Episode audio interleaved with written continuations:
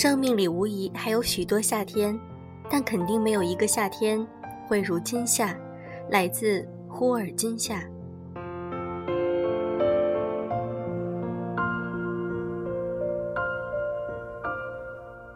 用声音触碰心灵，各位好，我是小飞鱼，欢迎你们。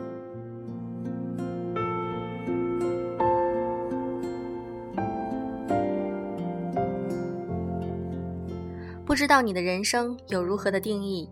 今天我想和大家分享一篇来自于卢璐的文章：最好的人生，不再需要证明自己。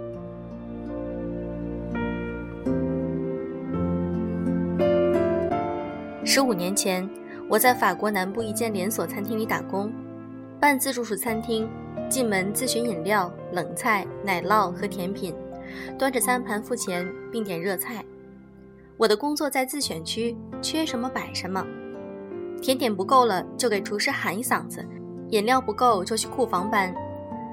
有一个花白胡子的老先生常来吃午餐，他穿着普通，样子也普通。不过人很和善，讲话既绅士又风趣。他管我叫小姑娘，总是笑嘻嘻地问：“小姑娘，今天哪款是推荐甜点？”餐厅每天有一款推荐甜点，比别的甜点便宜四毛欧元。老先生还会跟我商量：“小姑娘，甜点上给我加朵奶油花行吗？我想配着咖啡喝。”奶油花。通常是加有问题的甜点上，类似烤焦了、剩下了，或者被我这初级菜鸟给切歪了。加上奶油花，盖住缺点，提升卖相。反正餐厅不是我的，不用考虑成本。老先生人很和善，让人心生亲近。我每次都给他加，还加好大一朵。他的笑容很灿烂，会露出一颗颗很整洁的牙齿。他总是开心地说。谢谢，你是最棒的小姑娘。那语气是毋庸置疑的真诚。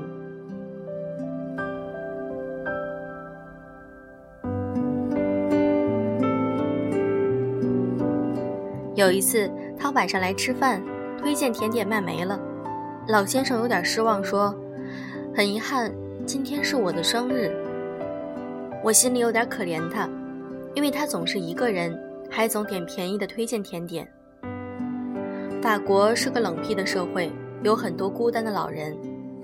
我说：“您先去付钱，我烤好了给您送过去。”那天推荐甜点是诺曼底苹果塔，我特意加了两朵奶油花，还给他点了根小蜡烛。他正端着一杯红酒在毒品，看到蛋糕，脸亮了起来。他说：“你知道吗，小姑娘，我妈妈是诺曼底人。”我小时候，我妈妈每个星期都给我做苹果塔。他打开钱夹子，拿出一张五十欧元的纸币给我，谢谢你。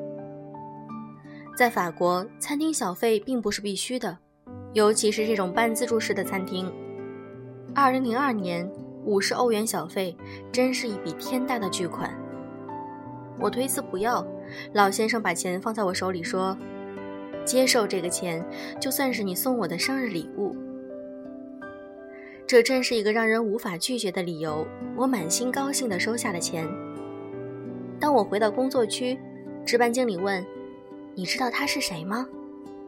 我摇头。经理用手比划了一下，说：“你看到马路对面那个加油站了吗？还有加油站后面那一片空的葡萄地，都是他的。”另外，我们这个商业中心地本来也是他的。啊！我惊讶的捂住了嘴巴。那他干嘛来咱们这里吃饭？还是当日推荐？收银那边再叫经理过去。他边走边耸耸肩。有钱人的世界，咱不懂。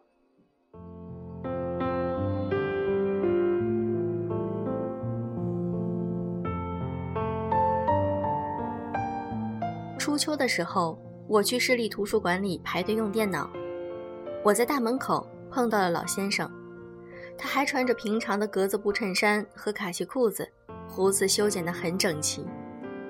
他笑着和我打招呼，背后的玻璃幕墙上有个海报，上面印着一个跟他真人差不多的头像。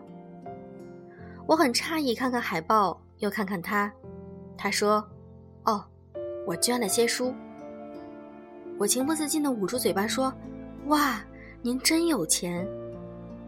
他哈哈大笑，然后说：“小姑娘，等你长大了，你总有一天会明白，钱只不过是一串数字，价值才是重要的。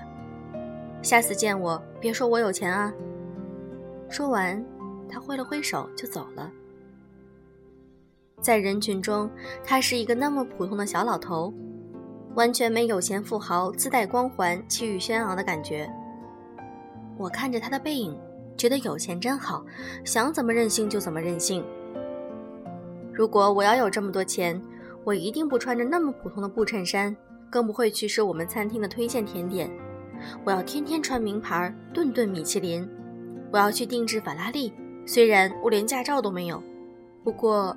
那又有什么关系？反正我有钱。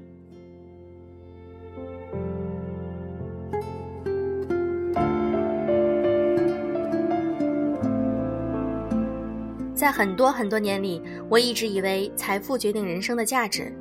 我达不到老先生的层次，那是因为我没有累积到足够的财富。一个压根儿没满足自己自身需求的人。根本没有权利去想那些所谓的层次、格局、境界和修养的问题。如果想要伸直了腰，怡然自得、体面的活着，那么我得先弯下腰、低下头，不惜所有、倾尽全力的拼命努力。今天，我们活在一个过分商业化的社会中，每天都有人在高高在上、义正言辞地告诉你，头等舱和经济舱的差距，名牌包和地摊货的差距。能拼上爹和寒门屌丝的差距，阶级犹如在云间，价值有如空气。它明明在那里，但却就是摸不到、看不到，所以钱变成了唯一可见的、能够爬上去的天梯。然而，在社会中，买两块钱彩票中两亿，实在是一种可遇而不可求的几率。能拼上老爸或者粘上老公的，也是种不太好复制的模式。所以。面对大多数的普通大众，要想在人前肆意妄为、鲜衣怒马的活着，社会已经安排了看得见的所谓成功学式思维逻辑模式：拼命的努力，玩命的赚钱，可命的消费，不要命的犒劳自己。既然我们找不到自己的价值，那么就移花接木，找到一个看得到的价值，代换成自己的。其实那是一种假象，不是事实。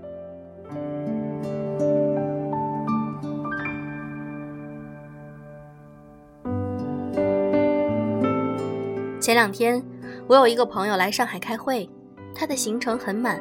为了能够时间优化，他带我去了一个行业招待酒会。酒会是自助式的冷餐会，旁边有些可以吃东西的桌子，在一个桌子吃饭，大家象征性的相互介绍了一下情况。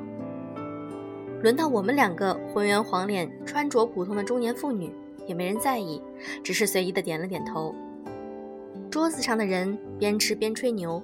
这个说我们公司准备去拿融资，那个说我刚刚从迪拜回来，我们住了一个月的帆船楼。第三个说我们刚刚在上海买了别墅。我真心一点不喜欢这种人多混脸的酒会，因为这种场合就能显现出人类社会在自然状态下的势力分级。我们正说着，酒会主办公司的老总在人群中发现了朋友。跑过来敬酒，感谢着他能来，连我都沾了光。老总亲赐了张名片。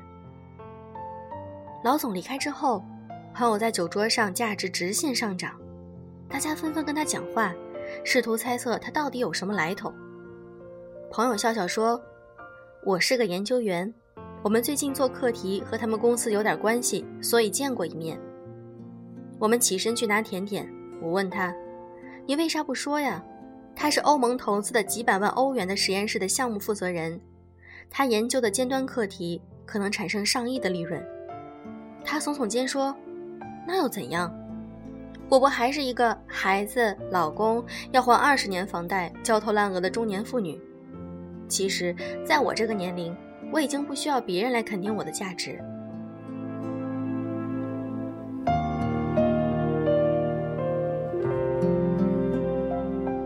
有人的地方有江湖，每个人都希望自己可以在别人的尊重和敬仰中体面的活着。我们常常以为别人尊重的是我们的钱，事实上，别人尊重的是我们的价值。年少气盛的时候，我们就害怕别人看低自己，生怕别人不知道，恨不得把自己所有的功绩都变成刺青刻到脑门上，好让别人一目了然的肃然起敬。然而，半生划过来，我比谁都知道。我是谁？我值多少钱？我可以自我评判自己的价值，而不再需要从别人那里拿到尊重来满足自己。这是一个刷脸、刷身价、刷价值、刷实力的社会。在同一个染缸里，如果没有自知之明的定力，难免不会让别人挑起好斗的心意。可是，人生不是一场战争，根本没有所谓的输赢。原来，人生最好的境界。不再需要倾尽所有的活着，可以悠悠然地看着别人在你眼前炫耀攀比，而不再需要竭尽全力去售卖自己。人生当然要倾尽全力，但不是为了别人，而是为了自己。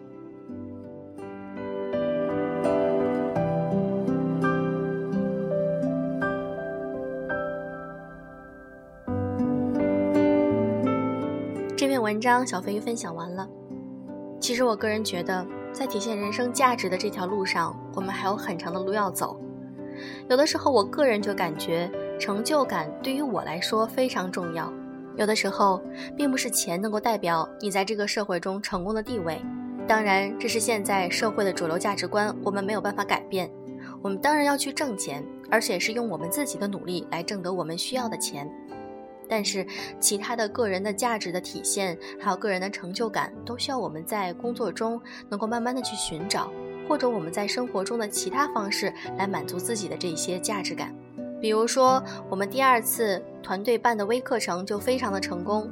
我们在千聊 APP 上的这次微课程是关于讲时间管理，如何才能够高效的工作学习的。这次是主讲是由我自己。那么我觉得我还有很多需要改进的地方，很谢谢所有付费听我们的课程的朋友们。